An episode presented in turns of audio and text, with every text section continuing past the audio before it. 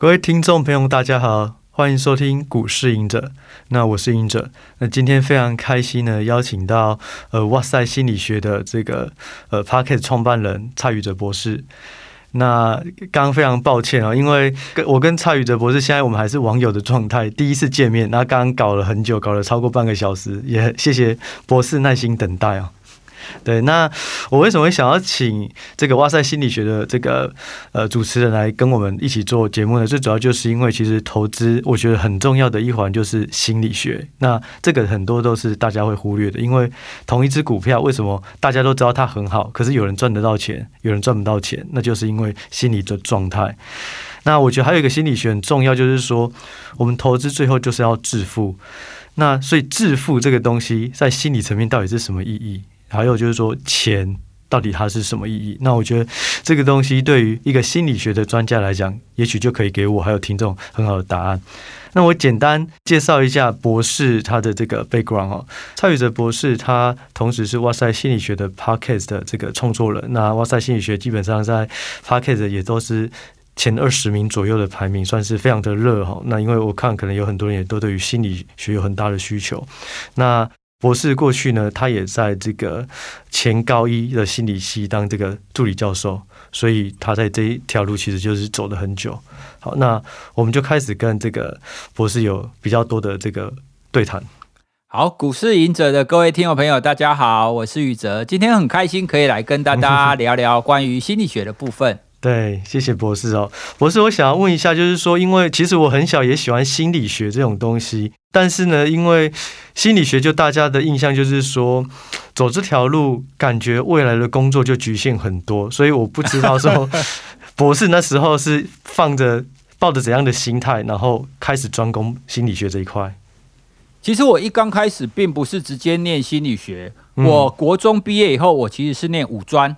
是念专科的，对专科。对，那当时其实是台湾在做半导体相关产业起飞的时候，嗯、所以我当时是念电子科。哦哦，那个时候我的同学们其实都预计毕业以后可以继续升学，可能就是往资工啊、电子方面，嗯、或者是毕业以后去工作。对，那也的确，我的很多毕业同学，他们现在可能都是一些中小企业的老板。老板，嗯。对，不过当初我毕业的时候，我在想，我要继续念电子相关的吗？还是我要念别的？嗯、对，哦，因为你总是要思考一下嘛，这到底是不是你想要的路？对，那刚好呢，其实，在专科时候，我有参加一些社团。嗯、那当时呢，我参加一个社团叫辩论社。哦，那辩论社当中，我们就要去打辩论嘛，打题目。嗯、那题目当中呢，就会有很多跟人性、跟心理相关的。哦嗯、比方说，我们那时候最常打的一个辩论，就是强奸罪是否应该采取告诉乃论。嗯，哦，所以他就会讨论到，好，为什么就是一个一个。被害者跟一个加害者，嗯、他们两个之间的关系到底是什么样子？对，那在法律上，我们怎么去认定这个人是故意？对，你怎么去认定这个人伤害有多大？哦，所以要从心理层面。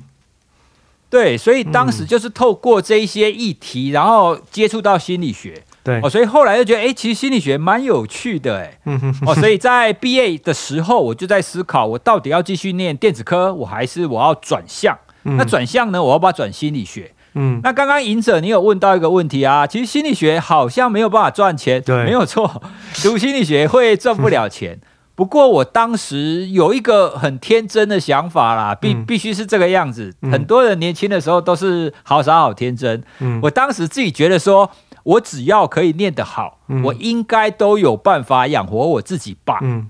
哦，所以就会因为这种很天真的想法说，好，没关系，嗯、我只要念好我想念的东西，我终究可以可以有赚赚到钱，然后养活自己的方法。哦，所以就是因为这个样子，就是会比较朝向我自己的兴趣去发展，而没有去考虑说心理学到底有没有办法赚钱。对，因为现在心理学大家想到的都是你要做心理师。嗯，哦，就是你去帮人家做心理治疗啊，嗯、对。可是我念心理系的时候，其实台湾还没有心理师这样子的工作。啊、嗯，对，那个是跟那那个大概是十多年前，能够做这个选择，真的是对勇气很很高。对啊，所以我我我觉得人有的时候你总是需要有一些拱大，就是你你要觉得说，哎对，这个是你的兴趣，嗯，这个是你想做的东西，那你试着去学好，去把它做好。嗯那这样子或许你也会找到一个不一样的方向。对，哦，就像我现在在做的这个工作是一样的。嗯，那感觉现在博士应该是有赚钱的啦，多多少少有赚到一点钱。啊，很好很好，很替博士开心，因为其实就是说，在社会上很少看到你这种。就是很为自己梦想去努力，因为之前如果当助理教授，应该也算铁饭碗，但是毅然决然离开，其实我觉得这个也都是很重大的一个决定啊。对啊，其实在我在当时离开的时候，跟一些同才聊，嗯、然后或者是离开的时候遇到同样一些大学教授，嗯、有一些会跟我说，其实他也蛮想做跟我一样的事，但是没有勇气。但是呢，就是对他还是没有办法割舍。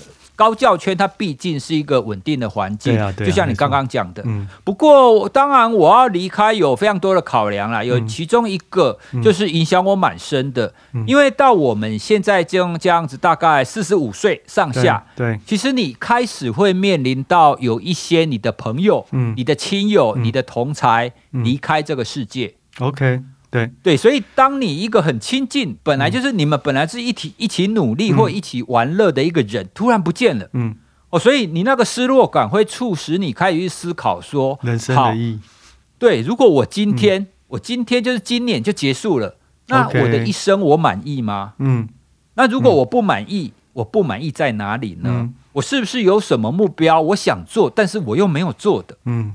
哦，所以当时就是因为这一有一些原因，就开始一直去思考这个问题。嗯，那那个时候我就一直觉得，我很想要试着把心理学推广到更多的地方，因为我可以理解很多人对心理学感兴趣，而且我们大众其实也会需要更了解心理学多一点。嗯，哦，所以我就因为这个想法一直萦绕在脑海当中。嗯，那后来就。太久了，然后就觉得好吧，那我就趁着我现在可以说是最精华的时光，嗯，哦，因为我在学术上有经过一段时间的历练，嗯，然后我现在还没有办，还没有到那种老到走不动的地步，对对对，哦，那用现在这样子最精华的时光去做一个尝试，哦，至少你有试着去做你最想做的这个梦想，你做过了。好，那不管怎么样，你以后你才不会后悔，你才不会说、嗯、哇，我的一生那结束了，可是我最想做的事情没有做。对，那我我我我觉得如果到那种地步，我会非常的难过。嗯，哦，所以就趁着现在还有有办法打拼的时候试看看。嗯，不是看着这个荧幕看你这样讲，其实我也是蛮感动的啦。就是说，其实。我们常常汲汲营营于当下，或是很多人事物的时候，都忘了自己到底要的是什么。就是好像你活在别人的期望下，但是当这些人都离开了，或是当你都达到了，其实可能你也突然迷失自己了。对，那我当时候，其实在工作的时候，我也会想说，哇，我看到我的主管累积了十五年、二十年的资历，薪水到了多少多少，然后一开始也都会往这个目标走，可是。走到最后会发现说，其实我都知道十五年后我会变成那样，那代表这十五年，其实我不用活，我也都知道会变得怎么样。其实人生就少了那十五年，所以后来也想说离开。那我想可能跟博士一样，就是那是一个勇气啦。那看到你这样，我就觉得我的选择也很值得，因为至少有一些人是默默的一起在努力。对，所以一直蛮感动。嗯，那其实离开之后也会遇到有很多类似的伙伴，你会看到说，对，对，虽然我们是不同行业，对，哦，就像你在股市、嗯、在财经这部分，嗯、那我是比较典型的心理学，对。可是我们的确都有这样子的想法，我们可以做一些体系以外的事情，嗯、哦，所以就偶尔跟。不同的节目这样子串联，你就会觉得说哇，就是对，就会有觉得我们也是伙伴的感觉。对对对对对。那博士，我就直接问到问题，就是说，之前我看你在一些节目上有讲到投资致富的意义。那我们刚刚也在讲理想嘛，那投资致富对于心理学层面，我们该怎么去认知这个东西，才不会在股股市中迷失这样？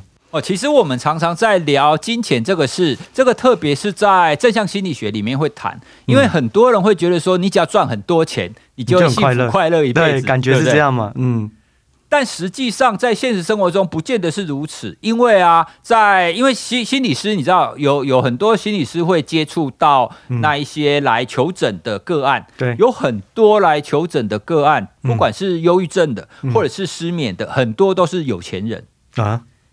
嗯，对，所以如果我我我们觉得说你只要有钱你就会幸福，那他们应该不需要找心理师啊，但实际上不是这个样子。嗯，哦，所以啊，如果我们从这个层面来谈心理健康或心理问题，它可能不见得一定是你有钱你就一定会幸福快乐，我不是这个样子。嗯，好，那另外一个层面有一些研究，它其实是看到金钱带来我们生活上的幸福感，它是是有一个天花板的。OK，哦，有有一个非常经典的康康纳曼哦，康纳曼就是诺贝尔经济学奖得主。OK，那他曾经做过一个调查研究，他想要知道说年薪哦，美国美国人收入的年薪跟他幸福感的关系是什么？OK，结果他就发现他那个天花板大概是年薪是七十五万美元。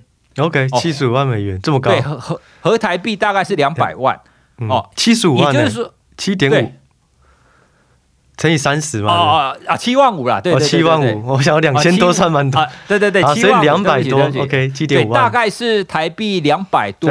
对，哦，他发现就是两百多以后，你三百、四百、五百，你的幸福感不会增加，嗯，他就只会停在那里，嗯，哦，所以它带来的意义应该是说，如果你很贫穷的话，嗯，那多半你的幸福感不会太高。其实我我们可以想象嘛，如果你每天都不知不知道可以吃什么，嗯，哦，这样子你很难去思考幸福感这件事，嗯。可是如果你换另外一个极端，当你很有钱的时候，嗯，那这个金钱跟物质带给你的幸福快乐其实是非常有限的，嗯。哦，所以从这一点，我我们如果是希望财富带给我们幸福快乐的话，你就必须要可以理解物质。哦，就物质给你带来的，就大概是一个基本的幸福快乐而已。嗯，那如果你没有在这个标准停下来，去从金钱跳脱出来，去追寻其他的幸福快乐来源的话，嗯、那么他会有很有可能会落入另外一个比较不好的一个下场。嗯，什么下场呢？嗯，因为我们看到有很多人，他就是不断的在追求金钱。对哦，他有了两百万，他要追求三百万。对，有三百万的要追求五百万。对对，那为什么会这个样子呢？其实我们可以从最简单的一种制约学习。嗯，哦，制约学习就很像是你教一只狗说：“哎，来握手。”它握手了，你就给它饼干。嗯，好，那对人类来讲，这个概念很像，就是你操作了，你工作了，或者是比比如说你用利用股票。你赚到三百万好了，嗯，可是赚到三百万这件事情，不止钱带给你幸快快，不只是钱带给你快感，嗯，就是那种三百万突然进来的那个感觉，嗯，它也会是一个快感，对，哦，就就是一个回馈嘛，对，哦，所以呢，就是会有一些人，他就会陷入那一种我要更多钱进来的感觉，我要更多钱进来的感觉，对。哦，这个跟我们刚刚讲，哎，我的物质水平已经到达两三百万的层级，嗯、又不太一样哦。嗯，哦，所以它就会变成是我的生活已经不错了。嗯，哦，我的衣食无余，嗯、可是我还不断的去追求钱，一直进来，一直开啷开啷开啷开啷开啷，哦，一直进来的感觉。对，那在这种情况底下，它就会变成是一个无底洞。嗯，你不管赚多少，你都不会满意。那要怎么转换？所以这个时候，我们就一定要去点醒他，或者是要让他去思考到，到底钱对你来讲是什么？嗯，哦，他就必须要从这个掉食物的这个漩涡里面要跳出来。嗯，所以我们才会有的时候会比，比方说会去类似福伦社，或者会去相关的企业那一些的聚会当中，他们有时候都会找我们去分享。然后那。从这个分享当中，你就可以让他们去感受到金钱带给你的快乐，除了物质以外，嗯，你还有什么方式可以让金钱带给你更多的快乐呢？回忆吗？好像比呃有非常多种方法，嗯，当然每一种方法会看这个人他自己本身的认定啊。嗯哼哼，比方说之前有曾经碰过一个医生，嗯，然后他就跟我说：“不会啊，犬夜多我会越快乐啊，因为我可以把钱。”用来帮助别人。哦，一对，因为他就每每一年他都会固定去做非常多的公益的活动，嗯，哦，他会去捐钱，嗯，哦，所以对他来讲，我要基本的这一些物质享受，我还是要，可是呢，多的我可以来做这一些更心灵上的，好像比方说助人这一些，嗯，哦，所以当你的物质享受到一定层级以后，嗯，接下来的那种幸福快乐，你就必须要更多去追求心理上或心灵上的哦。那这种就会有非常多种不同的方式啦。而且不是看每个人。你讲这个我有点同感，就是说，因为我自己没有在开车，那但是呢，我们家因为我爸年纪大了，后来我们就帮他换一台车子。那这个车子呢，就是买给他的时候。他拿到的那一刹那，我觉得就是超开心的。但是如果换个立场，这个车子放在我身上，我可能就觉得，哎，还不错这样。但是同样的东西给别人，那个价值增值幅度就大很多。所以就是好像就是说，给别人的就可以让原本的满足感又在更大。就像刚刚讲那些帮助人的人，医生也许也是这样吧。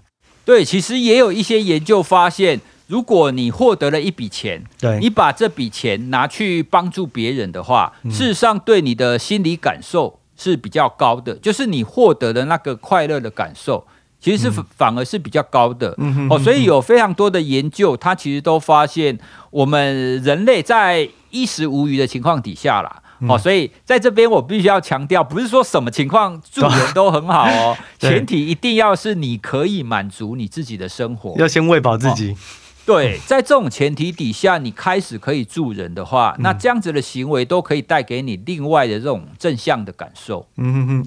然后博士还有就是你刚刚讲到那个，大家在享受钱进来的那一刹那，而不是累积的这个过程，是一瞬间那个，我就想到，就有时候我们过去，我也是可能股买股票之后就希希望说哇，赶快赚到一百万，可是当赚到一百万以后，就觉得其实一百万。就是理所当然了，你就不会 跳回说你之前其实是可能只有五万或十万，所以你就往两百万追。可是当两百万到了，你又会回到当时抵达一百万的这种状态，你就会容易理所当然。那这个东西就会一直吃掉你原本的该满足的一个状况，你会一直胃口会变大，甚至是说有一个状况是，假设赚到五百万，然后我们很开心。最后赔到一百万，我们很难过。但是当我们又赚回五百万的时候，照理说又多了四百万，要很开心。可是因为我们可能是瞄定了我们过去有这些这件事情，所以到五百万觉得还 OK 啦。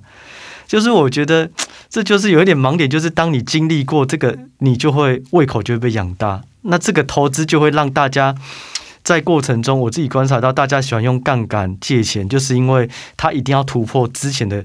这种天花板，那才会有额外的一个快乐，不然投资他永远就觉得还好诶，就没有赚多少了，还可以啦，类似是这样。所以 很多年轻人或是少年股神，他为什么会想要用杠杆？一方面没有钱，二方面就是说他尝尝到这种甜头就很难回去。那我年轻的时候以前也有这样过，所以就觉得，就刚刚博士讲的那个，很有时候就是享受那个赚钱的那一刹那这样。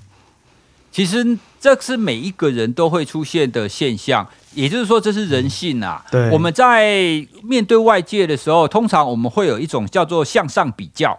哦，换句话说，你你看的人，你当你赚到一百万的时候，你不会去看赚五十万的人的情况，哦，你会去看赚一百五十万、两百万的人的时候，这种向上比较。所以，如果你的焦点都放在向上比较的时候，你就会希望自己做到更高的地方。嗯，哦，你刚刚的描述，我我自己也非常有感啊。啊我那个时候在念书的时候，嗯，我那时候觉得说，哇，当一个博士后研究员。一个月有五万五哎，我觉得五万五很多哎。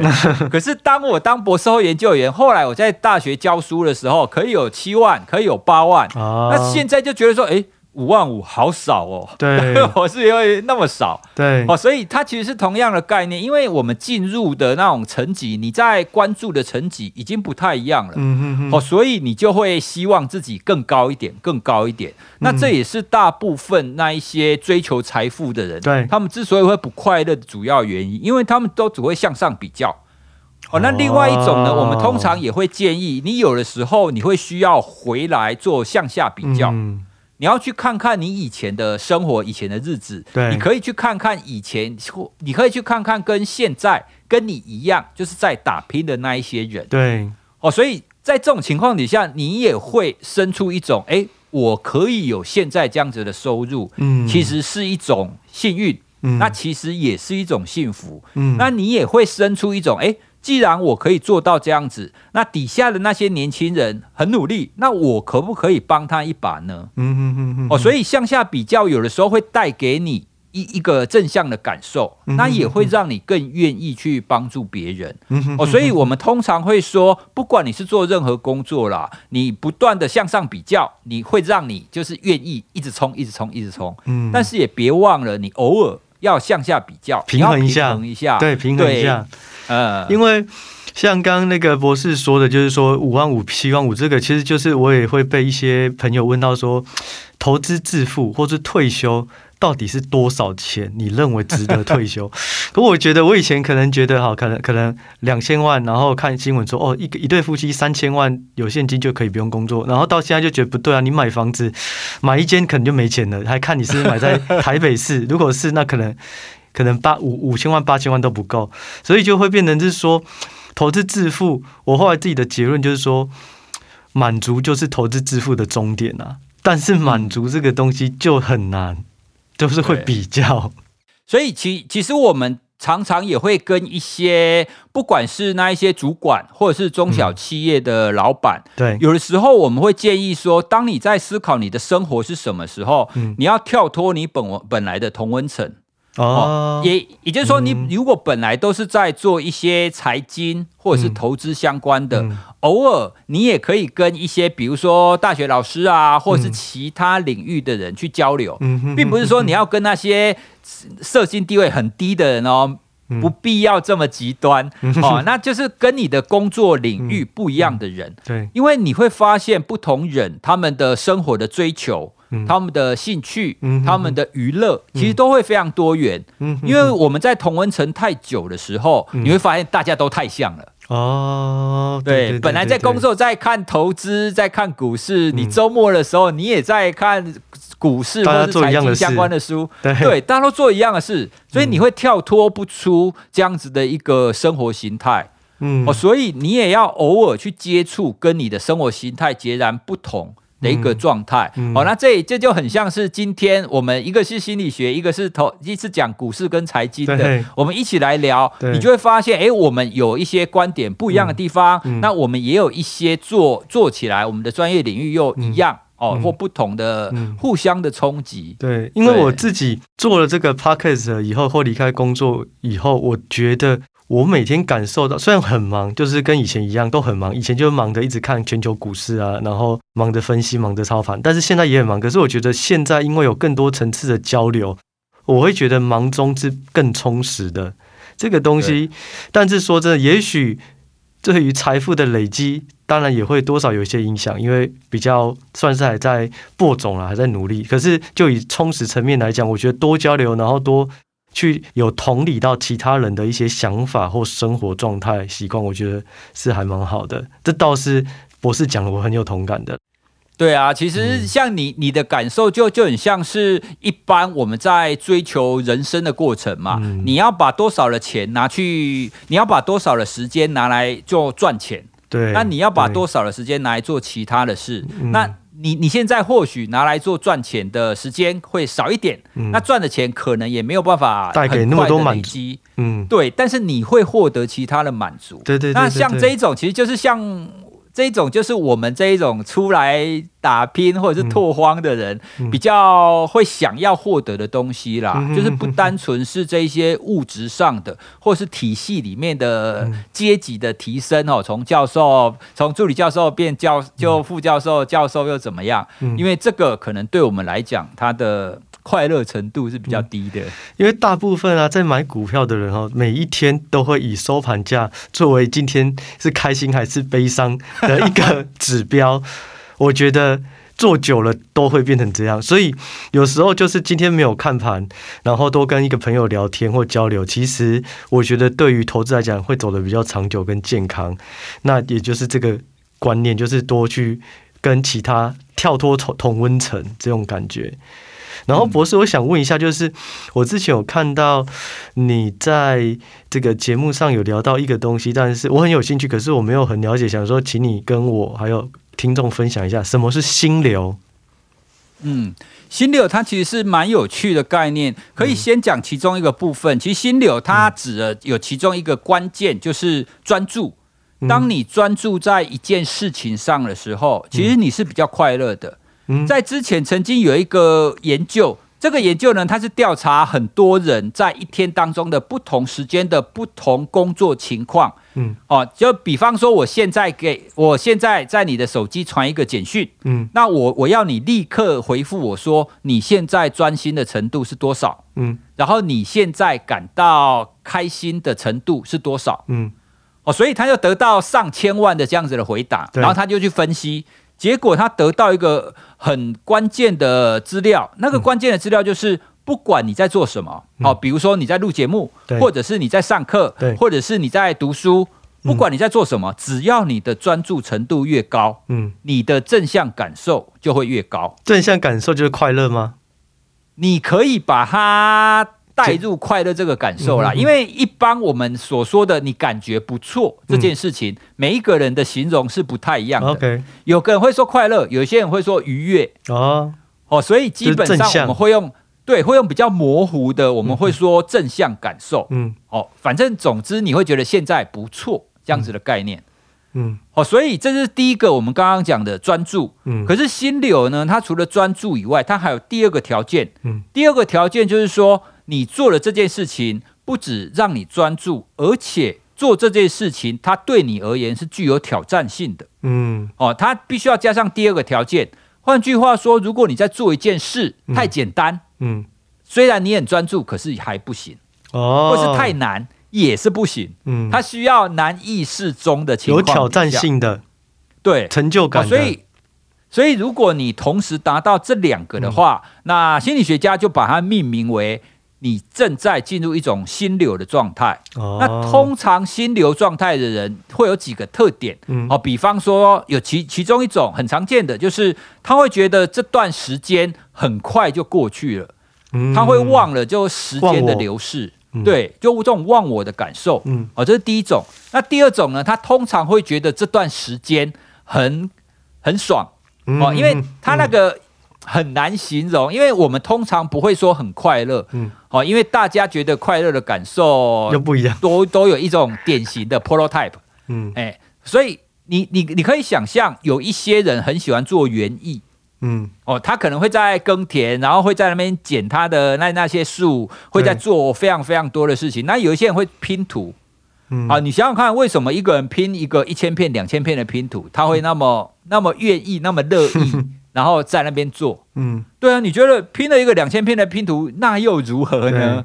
那感觉艺术家也都是啊，就是创作艺术家画画的，对，没有错。你你你刚刚讲的也是非常典型的例子，有很多艺术家他在创作的当中，嗯，他只要灵感出现了，他进入那个 moment，嗯，啊，那个就是我们在讲的心流的状态。嗯、哦，所以不管你在做任何的事，嗯、你只要是符合我们刚刚讲的这两种，专注，它就会很接近，嗯、对我们所说的你可以去追求的一种正向感受。那哦，那心理学家会常常用幸福、嗯、快乐来描述啦，但我觉得它它跟我们一般典型在讲的幸福又不太一样。那这个东西。我先讲一下为什么我对新流有兴趣，就是我发现说，大家喜欢玩杠杆，或是说喜欢压很重，就算我不知道会涨会跌，可是当我今天突然我只有一百万，我压了三百万在一档股票，我就会觉得很兴奋，就是我就觉得那个很像就是挑战跟专注，然后实际上我有没有赚钱我都不知道，可是当下那个感受是非常爽。类似这样，嗯、那这个东西就会导致说，不管结果好或坏，但是当有这种爽度以后，就很像会上瘾。我就下次还是会去玩这种压超过自己的，像当中也是，当中就是说我一天假设有一百万，我可以卖五百万，只要收盘前我把五百万卖掉，我都没有库存，我就可以。所以大家就觉得，我之前听到一个一个营业员，他说他有一个。客客户他是好像大学毕业没有多久，他只有一百万，可是他一天可以交易两千万，哇！对，但是呢，一开始有赚到，然后后来也是违约交割，就是钱缴不出来，然后爸妈就帮他把钱缴了。所以我就在想说，心流这个东西在投资上好像就很像是说你没有能力，但是你却做到了一件事情，是好像大户有钱人才做得到的。所以我下一个问题就想要问博士说，心流这个东西会不会上瘾？呃，关于心流是不是符合你刚刚讲的当冲或杠杆？嗯，基本上它会有一个条件，因为我没有实际执行过 你刚刚讲的啦，那种感觉。但但是呢，你必须要你你必须要去思考，今天你不管你用当冲还是怎么样，如果你的结果是赚，或者是赔，嗯，或者是持平，嗯，那会不会影响你刚刚所描述的那个感觉？哦，事后如果亏钱，那个感觉就没了。对，嗯、所以如果事后的结果会影响你那个感受的话，嗯、那么我们就比较不会把这个跟心流直接连接上。心流会比较正面的，就对了。哦、没有，它不见得是正面，它的概念是这个正向的感受跟结果无关，哦、感受一直存在，就算亏钱。对，哦、对，不管你的结果如何。对，好、哦，比方说最多在谈心流的会谈马拉松选手。嗯。哦，大家看马拉松选手，他跑了四十几公里，他是因为要争夺名次吗？其实不是。你会发现，所有完成马拉松的人，不管他的名次是怎么样，不管他的时间是怎么样，只要他可以抵达终点，他就会非常的感觉自己完成了一件事。哦，对，所以这个就会跟我们刚刚讲的心流会比较有关，就是跟结果无关，单纯是你的过程。那博士，你建议就是说，像我们一开始讲的说，物质生活你从钱能够得到的快乐越来越少。实际上，我们是不是应该把我们的生活有一些转到可以产生心流的一些活动或行为？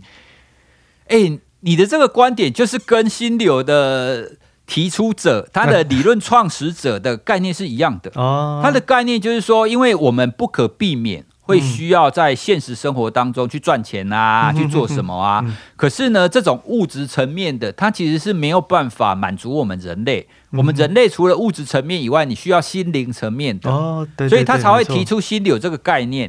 那这个概念之所以重要的地方是，它是你每一个人，你只要去尝试，你就可以发现这种呃，可以让你有收获，可以让你进入那一种正向感受的一种方法。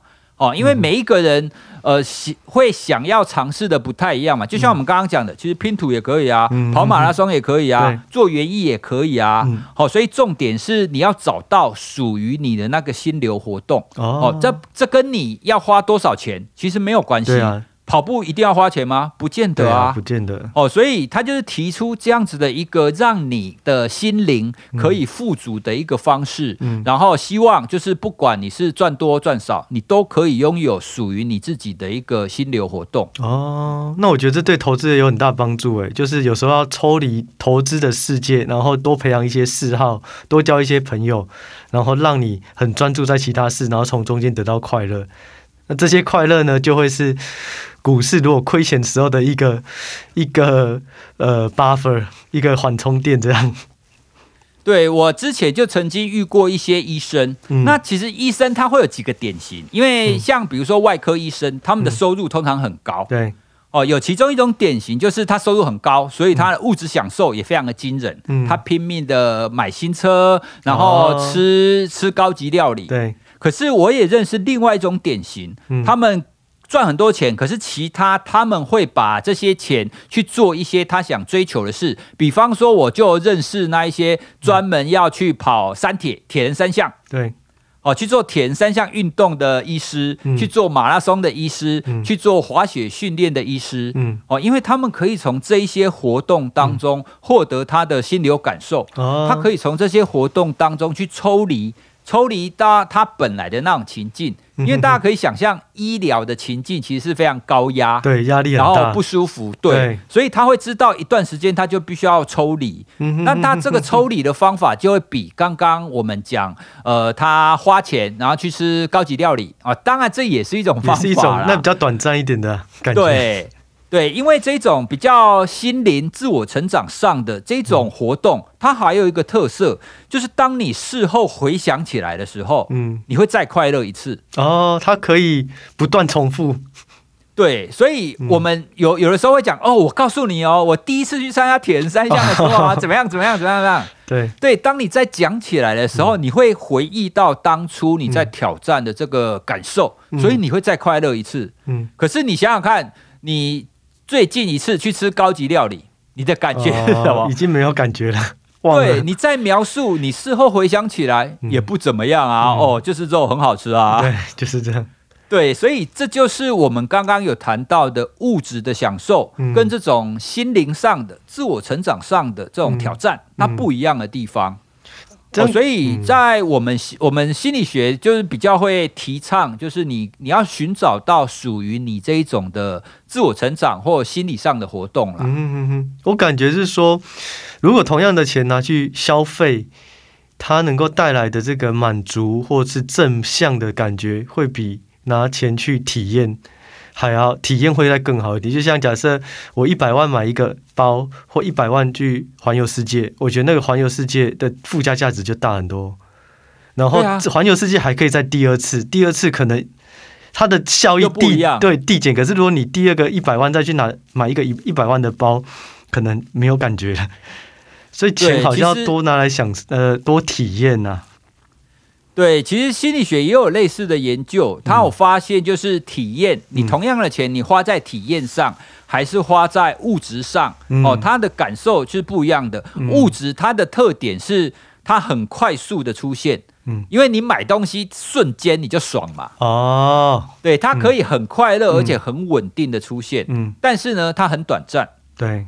那但体验呢？它就是相对，它是比较长的，嗯，它可能不会瞬间给你达到高峰，嗯，但是它可以让你持续比较久一段时间，嗯，而且你事后回想，你还会再稍微快乐起来，嗯，哦，所以这两种我们多半会认为你都要有啦，你都可以有，都要有，欸，但是你不要只只有其中一种哦，因为 其实人生就是这个样子啦，你要平衡，对，没错。呃那博士，我想问一下，就是说，我们刚刚讲到金钱的这些观念啊，那如果回到，呃，因为我之前我相信我以外，应该做很多投资的人啊，他们都会经历过投资低潮哦，可能期望很大，赚很多，可是突然瞬间就亏很多，甚至有些人破产，或甚至是说工作失业啊，投资失利，这种的话，两个就是说，第一个，这种当遇到这种重大。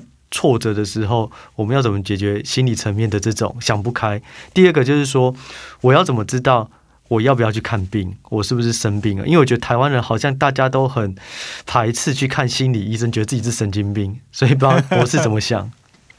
哦，其实第一个像这种挫折，每一个人多多少少都会发生。那我们通常会给两阶段的建议。嗯，第一阶段，当你的挫折刚出现的时候，在你的情绪非常非常低潮的时候，嗯。那个时候呢，请不要逼迫你自己要立刻站起来哦，哦。对，嗯、特别是有非常多那种可能本来很成功，或者是对自我要求很高的人，嗯、他们可能就会觉得说：不行，我怎么可以失败？我不可以失败这么久，我不可以再低落下去了，我要立刻站起来。可是呢，这个这样子的想法反而会压垮这一些人，因为。嗯我们遇到我们受伤的时候，你回复本来就会需要一点时间，嗯嗯嗯，哎，所以我们通常会建议，你可以给你一点时间，躲起来，或者是你给你一点时间，先不要再做本来的那一些工作，做想做的事。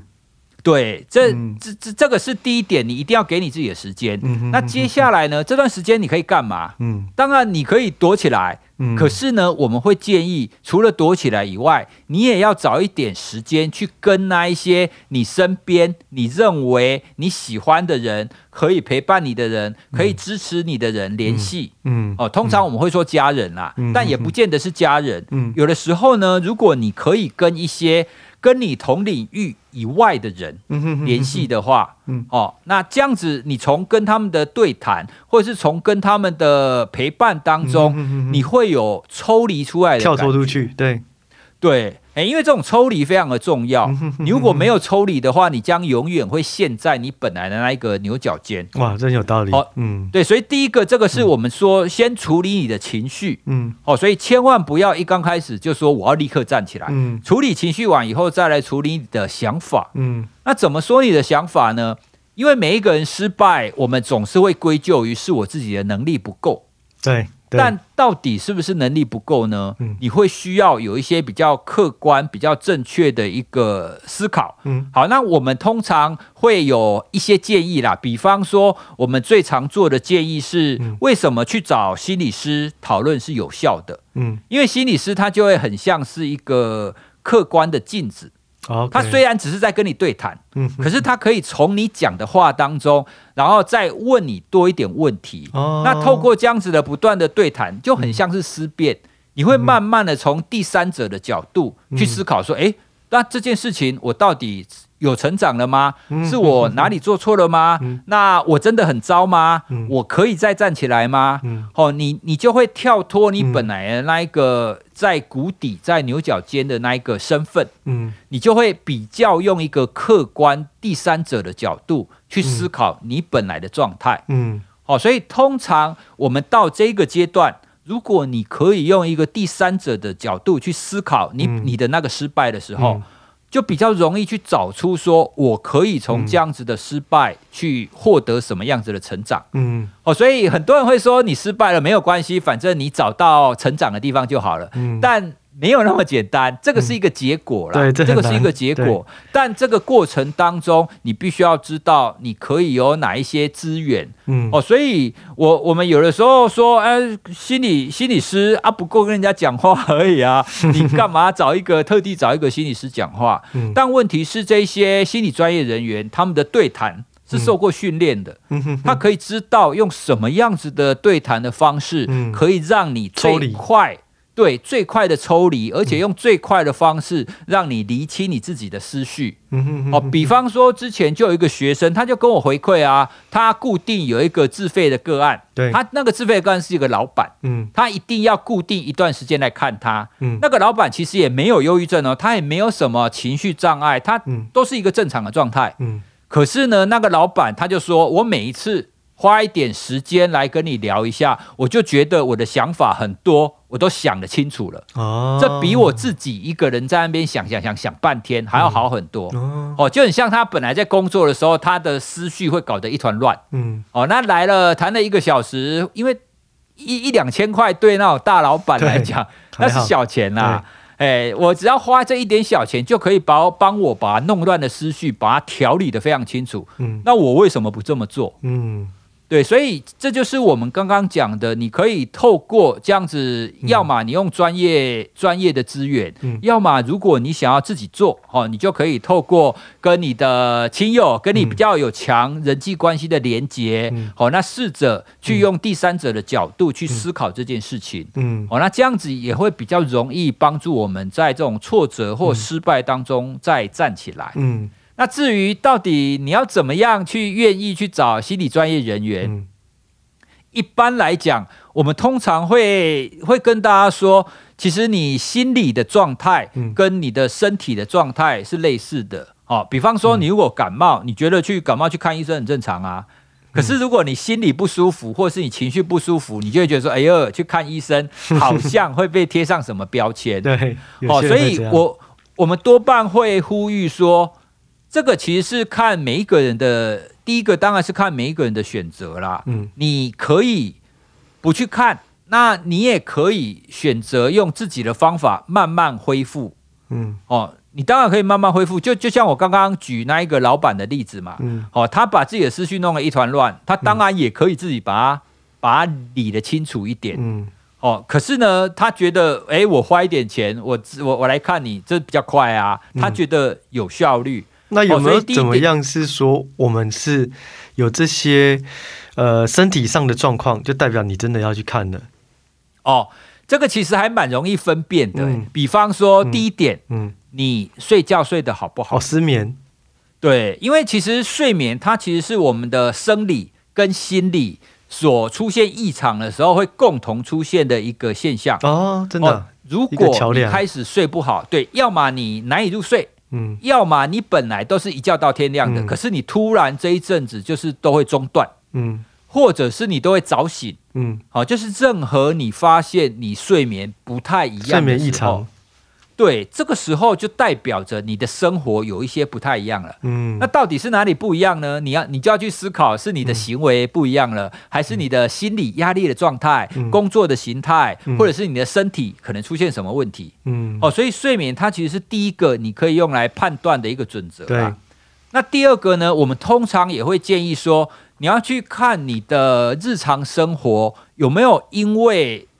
特定的事件产生了什么变化？嗯，好，比方说你可能交了一个新朋友，嗯，或者是你因为做了做了某一个某一个挑战，好了，那你可能受受到了挫折。对，你本来觉得这个这个失败没有什么，嗯，嗯，可是你后来会发现，哎，当你产生，当你出现了这个失败之后，嗯，你本来想要去做的休闲活动，你都不想做了。哦，你本来会跟朋友出去玩，你本来会跟朋友去郊游，你都不想做了。嗯嗯、哦，这种呢，我们临床上会说，影响到你原本的日常生活的时候，嗯，哦，当有任何一个状态，嗯，让你影响到你日常生活的时候，嗯、你就必须要考虑，你需不需要去找专业人士去帮你做调整。嗯、这第二种，嗯，第三种就是家人。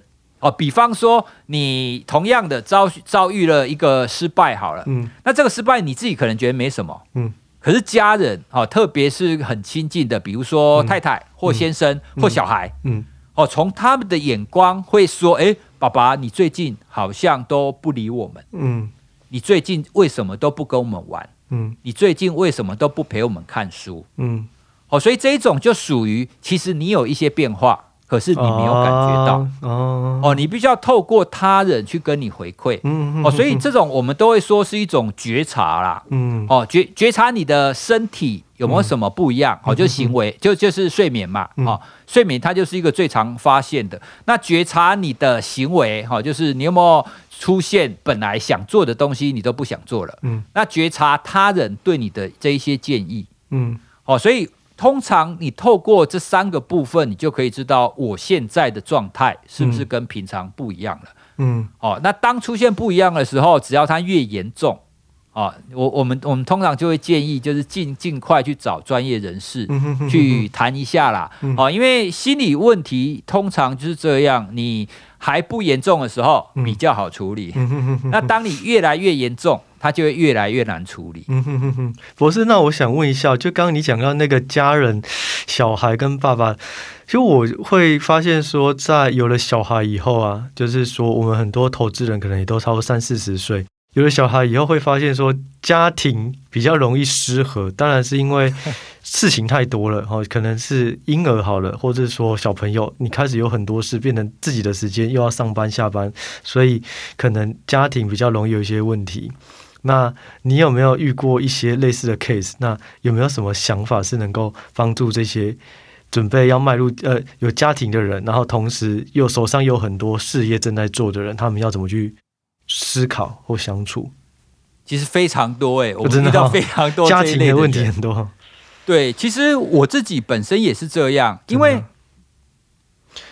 因为我们通常比如说我们在做事业。哦，那你会发现，哎，我现在正在冲某一个专案，对，或是我现在正在冲某一件事情，很多人会这样，嗯，对，所以你的思绪都只会在你的工作上，对。那你回家，虽然你的太太或你的先生或你的小孩在，嗯、你的心思仍然不会在他身上，对，可能还在划手机，还在看事情，对，所以，所以你会需要提醒你自己，嗯，说你这个人的生活不只是事业，不只是你。当结婚了以后，你必须要把家庭当成是你的个体，嗯，你必须要关注到除了你的工作以外，你必须要关注到太太跟小孩，嗯，哦，所以我我我想要跟大家分享以前的一个经验，嗯，因为我我以前在还在高一教书的时候啊，嗯，我们回家虽然已经在家了，但是我们都我都会想说，哎，这个研究怎么样啊？教学怎么样啊？对。所以有有几次啊，我在看书的时候，我的小孩那个小孩两两三岁的时候，就会吵，又要跑来要我陪他嘛。会会会。对，所以那个时候我就觉得，哦，你好烦哦，你为什么不能去那边自己玩？你为什么要过来吵我？你没看到爸爸很忙吗？哦，我的内心会这样子想。嗯。可是呢，我后来就我后来顿悟的其中一点，嗯，你会发现，当他默默离开的时候，哦。那当你回到爸爸这个角色，你会发现你没有做到身为父亲的这个角色。嗯，你做好了你身为教授的角色。哦，但是你可能就是因为太过于专注。嗯，教授这个角色，嗯，你失去了父亲这个角色，嗯，好，所以当时我做的一个调整，我觉得这个调整很简单，我推荐各位听众朋友可以试看看，嗯哼哼，哦，就是每一天，不管我再忙，我一定会播大概二十分钟左右，嗯，给我的小孩，嗯，二十分钟很多吗？其实还好嘛，嗯，还好。哦。你你可能很忙，可是你就至少一天当中，你就用一二十分钟的时间，你放下你本来的工作，嗯，你就全心全意的关注他，嗯，哦，你可能可以跟他讲绘本，然后看他想要玩什么，跟他一起玩，嗯。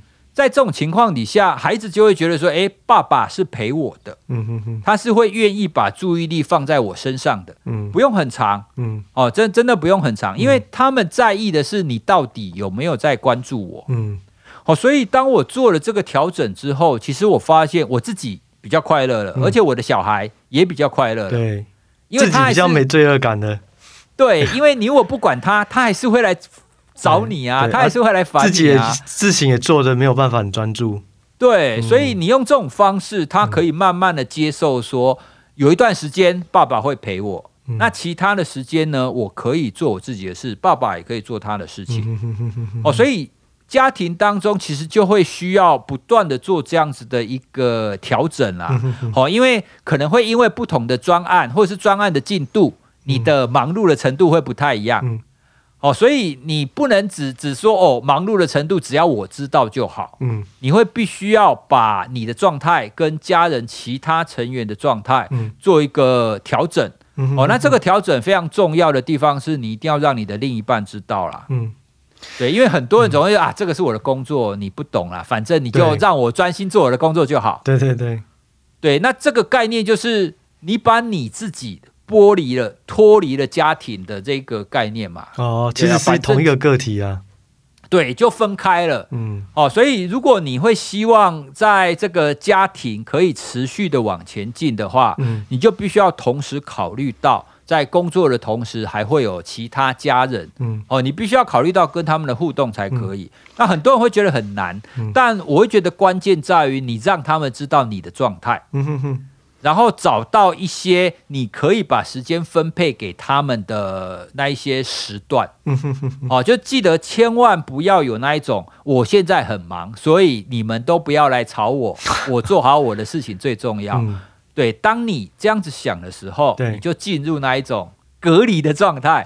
那这种隔离的状态，当然一刚开始可能一天两天可能还好啦，可是如果常常这样的话，嗯，这个就会很容易出现家庭失和啊。对对对对对，没错。对啊，所以大部分的家庭失和都是来自于这种工作跟家庭时间的分配了。嗯哼哼哼。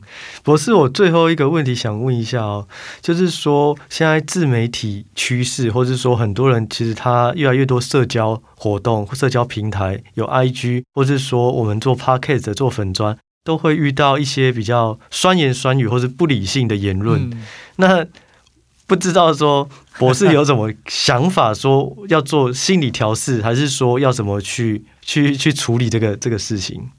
如果以 Podcast 来讲的话，其实我们一定都会遇到有一些负向的回馈，对，多少会有，嗯。比方说，我就遇过说，他们会说：“哦，你的声音很难听。”然后叫我们叫我们去上那一种正音课程。可是这种通常他都是匿名居多，我觉得比较恶意的都会这样。他他一定是匿名。对，那那一刚开一刚开始收到的时候，我也会觉得很难过啊。我说我又不是在表明我的声音多好听。嗯。哦，那重点是我讲的内容嘛。嗯、哦，所以一刚开始会很难过。可是多了以后呢，我会出现一种想法，说其实。这一类的人，他其实是少数的人。对，对，那我我没有必要，我没有必要去关注少数的人，因为我们很多人会不开心，都是因为其实有九十个人是称赞你的，有九十个人挺你的，嗯，但是有一个人给你一些负面的言论，你的你的注意力就会很容易会被他吸过去。对，忘了那九十个人。对，所以我的方式通常会会去。看那一些挺我的人，嗯、他们的回馈是什么？哦，这是第一个。嗯、你不要把你的焦点放在那一些少数人的酸言酸语。嗯、那第二个呢？我会去想，树大本来就是会招风嘛，哦，代表所以已经树大了。对，会有那一些很奇怪的言论，代表够多人听。因为心理学的概念就是这个样子，我们人会呈现一个常态分配哦，就是各种言论其实都会有。对对。那当你会遇到那种极端言论，就代表你的你的母数。就是你进来的人够多了，嗯、你才会遇到极端嘛。好、嗯哦，那像隐者，你刚开始做节目的时候，像哇塞一刚开始的时候，嗯、我们的评论也都会五颗星啊。嗯、那每一个回馈都会说赞赞赞赞赞，每一个都称赞你。可是当那个评论越来越多的时候，就会开始出现有人说：“哎，其实也还好。”对，样本数够多的时候，对他们就会出现：“哎，我不喜欢你的声音啊，我觉得你怎么样怎么样。”嗯，哎，所以我觉得换个角度来想，你就会知道哦，因为节目够大了，所以就会出现这种极端的言论。嗯，那也不错嘛。原来是这样。其实我觉得 Podcaster 多。多少，他也算是一种嗯半公开人物啦。虽然我们不会直接被人家看到我们的脸，对对哦，但实际上就是我们是声音，嗯、我们的言论也都会是公开在所有人的耳朵，嗯哦，所以在这种情况底下，你就要做这种心理准备。当你公开的时候，你就必须要知道，你一定会需要去面对那一些负面的言论。嗯哦，所以就如果你可以用这两两个层面去思考的话，嗯、你就会知道啊，反正这个世界其实就是这个样子，不可能所有人都喜欢你，嗯、所以你不需要关注那些不喜欢你的人。对，我觉得这个东西除了是说，呃，我们是 Podcaster 以外，感觉每一个人在生活中一定也都会遇到否定你的人，但是其实同样的解法就是说，还是要去看那些赞同你的人，然后还有就是说，你是不是真的够格。让他们去对你产生排斥，想开一点。啊、不会，但是博士，你的声音我觉得还好，没有很难听，真的。所以真的是那个是少数样本，这样。对，呃，好啊，非常谢谢今天博士的时间哦。那我整理一下今天的重点，因为我觉得今天很丰富，所以我重点有整理的四点左右。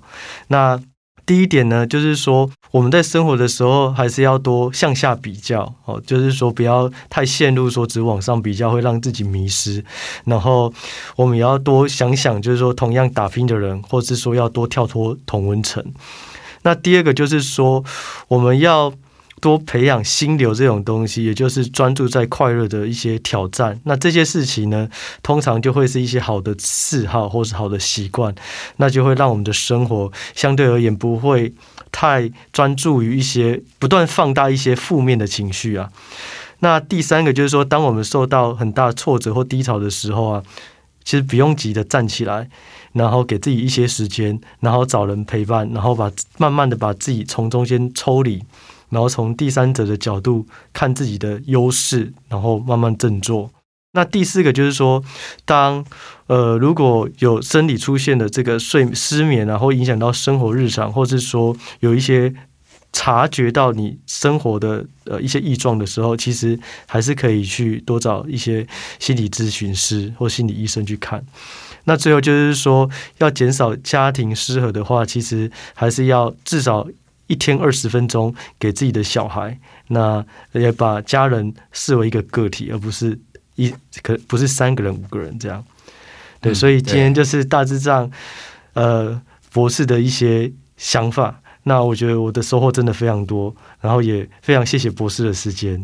谢谢，谢谢大家，谢谢大家。嗯、那希望就是下一次有机会再多交流。没问题。也谢谢今天听众的时间哦，呃，我们就下一集再见喽，谢谢，拜拜，拜拜。拜拜。